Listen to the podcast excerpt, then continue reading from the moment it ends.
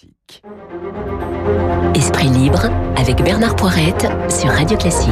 Qui sont les esprits libres ce mercredi matin sur Radio Classique? Il y a Bruno Jeudi qui est rédacteur en chef à Paris Match. Bruno, bonjour. Bonjour Bernard. Et puis Christophe Barbier, éditorialiste, comédien aussi, imaginez-vous, j'espère que ça va durer parce que il est à l'affiche du grand théâtre de l'épidémie, c'est au théâtre de Poche Montparnasse. Alors je sais que pour le moment vous jouez très tôt euh, en semaine et le week-end. Espérons que les théâtres vont tenir. Il faut. C'est pas sûr, Il faut. on verra bien à 20h dans la voix du président de la République. Tiens, à propos, c'est le premier thème, hein, bien sûr, reconfinement par reconfinement, par morceau, par euh, hein, et, et élargissement du couvre-feu ou pas. On verra tout ça à 20h. Ce que disait il y a quelques minutes sur une antenne concurrente et néanmoins ami, François Bayrou, le haut commissaire au plan, à propos d'un éventuel reconfinement. On écoute. Ce que je ne partage pas, c'est reconfinement généralisé. Ah. L'idée que on refermerait tout. Je pense que si on peut l'éviter, notre devoir est d'essayer de l'éviter tout en gardant les précautions sanitaires qui s'imposent. Oui, enfin, c'est un sacré numéro d'équilibriste, Monsieur Bayrou, et j'aimerais pas être à la place de Messieurs Castex et Macron. Vous voyez le truc comment, Bruno Jeudi? Qu'est-ce qu'il dit à 20h, le président? Bah, reconfine-moi. Non mais Re- attendez, tout le pays, comme en mars, pareil, Non. on sort plus de chez nous, terminé Non, c'est un reconfinement plus souple, euh, un reconfinement qui tire quand même les leçons du premier, un reconfinement qui permet euh, notamment de laisser les écoles ouvertes. En gros, la philosophie de ce nouveau confinement ou de ce confinement en version 2, c'est un confinement qui permet aux gens quand même de travailler, que l'économie soit pas totalement à l'arrêt. Donc euh, on va avoir euh, euh, un peu plus de, de souplesse, mais globalement c'est quand même des restrictions. Euh, L'objectif c'est de limiter les contacts, euh, les contacts humains. Alors je rappelle hein, que un bilan d'étape a été effectué en Israël, qui a tout reconfiné il y a un mois, et que ça marche très très bien. Il y a que qu'ils ont, ils ont, ils ont cassé Il y a que ça qui marche, Bernard. Le couvre- Il y a que ça qui marche. Le couvre-feu, ça ne marche pas. Oui, mais d'un autre côté, euh, Christophe Barbier, euh, quand on est allé voir Monsieur Castex il y a huit jours, en l'occurrence Madame Bachelot, en lui disant, écoutez, euh, il faut au moins euh, permettre euh, au théâtre, par exemple, et au cinéma de tenir, donc commencer votre confinement à 23 heures pour qu'il y ait une séance le soir, etc. Il a dit non. Non, il en est pas question. Euh, même si c'est pas des clusters, ces endroits-là, on peut pas. Combien Donc, de clusters dans les théâtres et les salles de concert J'entendais Gauthier Capuçon Oui, tout, à l'heure, j'entendais. Jean-Michel Rive. Combien de gens contaminés en allant au spectacle, l'endroit où on porte le masque, où on respecte la distanciation, où par définition on ne parle pas à son voisin, on ne postillonne pas Zéro. Alors pourquoi Zéro. on est arrivé à punir ces activités-là? Parce qu'on veut, et c'est légitime, limiter les interactions sociales qui contaminent. Les interactions sociales qui contaminent, elles sont ailleurs. Elles sont à la terrasse des cafés ou dans les cafés, on l'a vu. Hein. Le Ouais. couvre-feu n'a pas marché parce que on a fait euh, métro, boulot, bistrot, dodo. Hein, et on a avancé les heures où on allait boire un verre avec les copains. les bistrots ouverts jusqu'à 21h avec des tas de gens. Euh, Il faut fermer les bistrots et les cafés parce que là on enlève le masque et on se contamine. Il faut que le gouvernement nous explique pourquoi il a été aussi inefficace contre les rêves partis cet été, contre les fêtes étudiantes à la rentrée. C'est là qu'il fallait agir par pédagogie euh, plus que par contrainte, mais, Mais il par a été volontairement inefficace parce qu'il voulait lâcher la bride aux gens qui allaient se suicider par paquet de 10 000. Euh, Voilà, Eh ben, eh ben, ce ce problème-là, il faudra quand même le mettre sur la table. On est resté, on est rentré dans l'été avec Monsieur Déconfinement à Matignon qui nous disait tester, tracer, isoler. Où sont passées les chambres d'hôtel pour les gens qu'il fallait isoler? Où sont passées les brigades pilotées par l'assurance maladie qui devaient remonter les cas contacts et tout de suite prévenir les gens pour qu'ils puissent s'isoler? C'est d'abord ce fiasco-là qui nous amène aujourd'hui, après une tentative un peu ridicule d'un couvre-feu qui devait être estimé au bout de trois semaines et qui est, enterré au bout de dix jours, c'est d'abord ce fiasco-là qui explique qu'aujourd'hui, et c'est nécessaire en effet, eh bien on repasse par un confinement qui certes va être plus doux, mais qui va quand même être terrible quand même être terrible. On va laisser travailler ceux qui ceux qui produisent l'essentiel du PIB français, hein, les usines, l'automobile, le BTP, l'agriculture. Et on va empêcher de travailler une partie des commerces, la culture, qui certes ne sont peut-être pas euh, euh, essentiels dans la balance commerciale, mais qui font aussi la vie d'un pays. Et ça, c'est quand même l'échec du gouvernement. Indiscipline collective, on en a peut-être tous été euh, coupables. Aller boire un verre, on aurait pu ne pas le faire. Aller à un mariage, on aurait pu ne pas le faire. Non, mais Et c'est- néanmoins, c'est quand même la faute du gouvernement si on en est là Les deux mots, les deux mots clés de cette période, euh, donc qui est marquée par l'échec du déconfinement, c'est effectivement l'indiscipline collective, hein, puisque euh, bon, bah, tout n'a tout n'a pas été bien euh, respecté, et puis euh, les hésitations, j'allais dire, du pouvoir qui euh, a toujours eu un train de un train de retard, et maintenant on voit bien, c'est très documenté tout ça, hein, euh, le rapport scientifique du 27 juillet, euh, euh, les hésitations au moment des décisions difficiles à prendre à la mi euh, à la mi-septembre, Jean Castex revient euh, devant les journalistes pour dire faut se laver les mains alors qu'il fallait peut-être prendre des décisions. Bon voilà, mais tout ça est une, j'allais dire, est une faute, euh, est une faute collective. Et comme on dit aux, échecs, on est mat, on est mat ce soir à 20h. Hein. On est mat ce soir à 20h. En tout cas, vous savez que la SNCF va alléger un petit peu son trafic TGV parce qu'il n'y a plus personne qui prend le train. Sauf que quand même, quand on prend le train, parfois on est sacrément. J'ai fait l'aller-retour samedi en TER Paris Nord Amiens pour aller visiter la cathédrale, debout debout à l'aller et au retour. Il y avait des gens partout dans les racks à bagages, etc. On était entassés en paquets de 10. Alors tous avec des masques, hein, mais alors à touche touche comme ça. Bon, donc après ça, évidemment, quand les théâtres qui sont à demi jauge vous disent on nous ferme, alors qu'on s'entasse dans les rames de métro et de train, ils comprennent pas. Ça n'a aucun ou sens. Le, ou le cinéma euh, qui commençait un petit peu à reprendre des couleurs avec de très bons films. Qui marche très bien. Vous avez peut-être entendu Bruno Kras qui dit que le cinoche français se porte bien. Il parce qu'il n'y a pas de film américain. Il y a de très très bons films. Il y a des super films. Très très bons films. là, voilà, il faut aller voir Drunk, il faut aller voir Michel-Ange, il faut aller voir Joseph. Alors, j'ai pas vu ça. Il paraît que c'est pas mal, oui, effectivement. Alors, les manifs, les manifs anti-France dans le monde musulman. Hier à Dhaka, au Bangladesh, il y avait des dizaines de milliers de gens dans la capitale de ce malheureux Bangladesh qui marchaient sur l'ambassade de France avec des effigies de Macron en train de cramer, etc. Et puis en plus ce matin, il y a Charlie Hebdo qui fait sa une. Vous l'avez vu? Vous l'avez vu? Donc voilà. Donc euh, il y a il y a Erdogan qui soulève euh, la, la, enfin, la burqa d'une femme pour lui regarder les fesses. Et puis elle, elle dit, mais vous savez que dans le privé, il est plutôt sympa ce gars-là finalement. Enfin bon, voilà, donc on en remet une couche. Euh,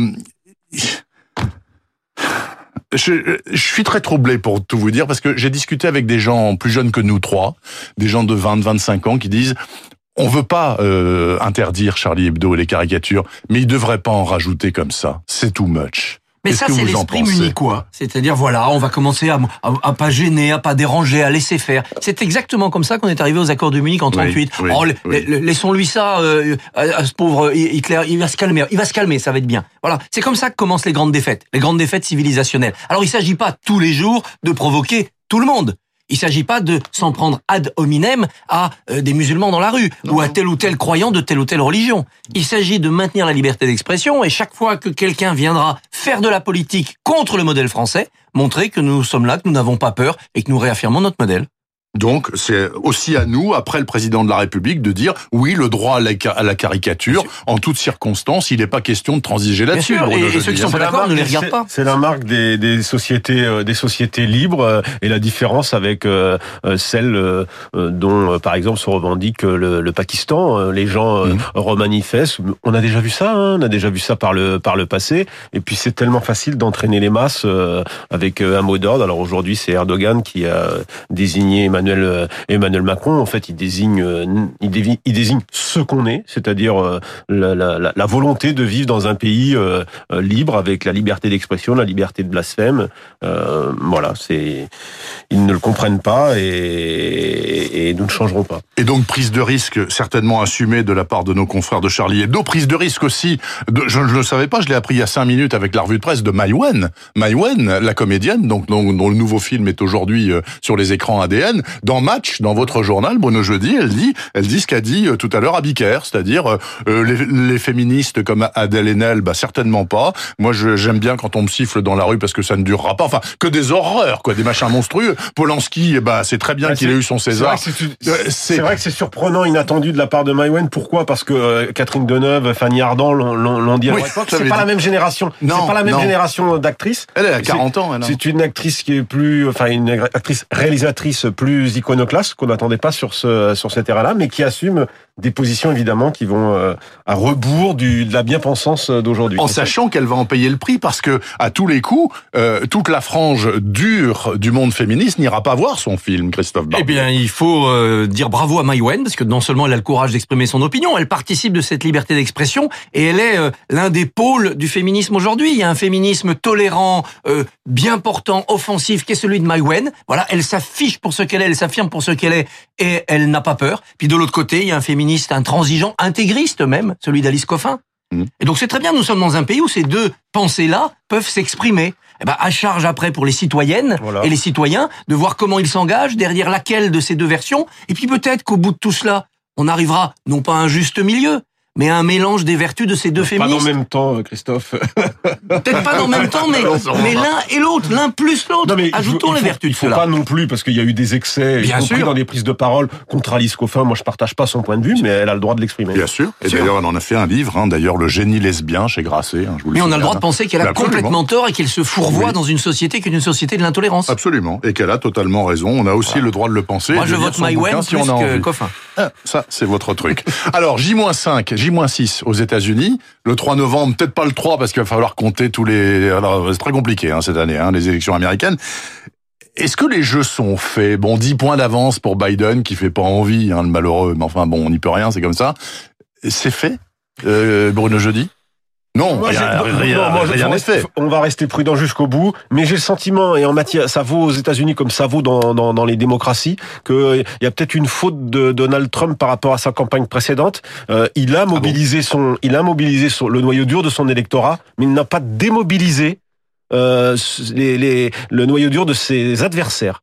Je trouve qu'il a fait beaucoup de fautes et du coup euh, Biden, qui est un mauvais candidat, qui a pas grand chose à dire, je trouve, ben, son électorat euh, est vraiment très mobilisé pour aller voter et je pense que ça, c'est sans doute ce qui va faire la différence avec l'élection précédente. Alors, si Biden est élu, ce sera peut-être, en fait, un mandat Kamala Harris. Hein. On verra bien comment ça va tourner. Qu'en pensez-vous, Christophe Barbier? Je pense qu'il faut regarder de près pourquoi nous, nous ne savons pas aujourd'hui ce qui va se passer. Parce qu'il y a en effet un mode de scrutin tellement tordu qu'il défie l'entendement. Effrayant. Il y a 50 millions d'Américains et même plus qui ont déjà voté. Il y en a qui vont voter après parce que ça sera par correspondance. Il y a beaucoup d'Américains qui ne votent pas. Et puis dans un État, si vous avez un tout petit peu de voix d'avance, vous raflez tous les grands électeurs, Oui. c'est comme si vous aviez eu 100% des voix. Oui. Donc c'est un système stupide. C'est la démocratie qui, par sa complexité, ses raffinements et ses côtés tordus, finit par se retourner contre la démocratie. Réfléchissons bien, avant en France, d'adopter une proportionnelle intégrale ou pas intégrale ou complémentaire. À force de raffiner comme ça les modes de calcul, on finit par Il y dire a eu ça dans les années 80, hein, ce qui a permis au Front National de Exactement, en hein. 86, mais il y a eu ça pendant la, La, la quatrième quatrième République. République. Quatrième Le République. système des apparentements dans la quatrième République. les qui trois mois, un nouveau gouvernement. Très tordu. Exactement.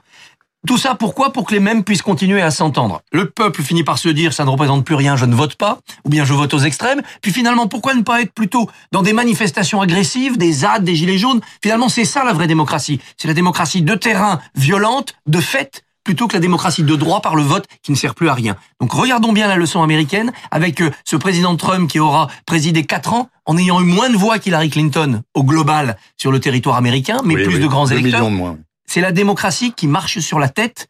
Et C'est ce grand pays qui a été la première grande démocratie depuis 1776 montre que peut-être nous sommes au bout de ce Mais système. même- C'est pas étonnant qu'après des peuples choisissent des démocratures comme Poutine ou comme Erdogan. Mais il y a quand même aussi à Bon, la base, euh, aux États-Unis, comme dans d'autres démocraties, on le sent pointer chez, poindre chez nous, c'est quand même la fracturation d'un- pays comme euh, comme jamais. Et après, ce, et après les- le, le- le mandat de, de Trump, on atteint des on atteint des sommets, ce qui fait que euh, l'hypothèse d'un- d'une Amérique totalement déchirée euh, au soir de au petit matin de l'élection euh, américaine à cause, mais pas seulement de ce de ce mode de scrutin n'est n'est pas à écarter, c'est-à-dire euh, finalement d'un pays fracturé, incapable de d'avoir euh, de pouvoir désigner son président euh, au matin de l'élection. Au point, au point que Bruce Springsteen, dont j'ai acheté le nouveau disque, qui est très bon mais moins bon que le précédent, a dit si Trump repasse, moi je prends le premier avion et je me casse en Australie. Voilà, l'affaire est réglée. Donc il l'a dit publiquement, hein, donc euh, voilà. Ils viennent de sortir de leur confinement, donc euh, ils Oui, pourront- exactement. enfin, ils vont peut-être retourner d'ailleurs. 110 jours de 110 jours de confinement, 110 c'est-à-dire exactement le double de ce qu'on a vécu au printemps. 110 et jours à pratiquement Melbourne. plus aucun cas. Non, ouais, Zéro zéro. cas. Zéro cas, ouais, dit le premier, a dit le premier ministre. La vache. Bon, écoutez, il nous reste une minute, vite fait. Euh, prison avec sursis pour les couples, pour le couple de squatteurs de Théoul-sur-Mer. On en a beaucoup parlé au mois d'août. Je sais pas si vous vous souvenez. fait. les gens qui se sont pointés, ils se sont installés, ils ont changé le compteur EDF, etc. Ils ont foutu dehors les, les véritables occupants qui venaient passer leurs vacances, enfin, truc de branque. Prison avec sursis. Depuis, la loi a changé. Et donc, et, donc, euh, les, les résidences secondaires sont mieux protégées par rapport aux résidences principales. C'est la moindre des choses, la prison avec sursis. Oui, c'est la moindre nombre d'amendes. C'est la moindre des choses. Bah, ils n'iront pas comme ça squatter une place de prison qui pourra être réservée à quelqu'un d'autre, Oui. puisque c'est du sursis. Non, l'important, c'est que la loi ait changé, Ah mais surtout que ça soit efficient.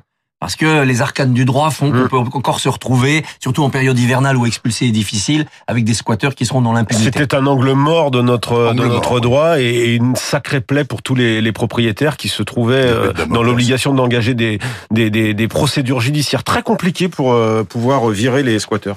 Merci beaucoup à tous deux. Bruno Jeudi, Paris Match, Christophe Barbier.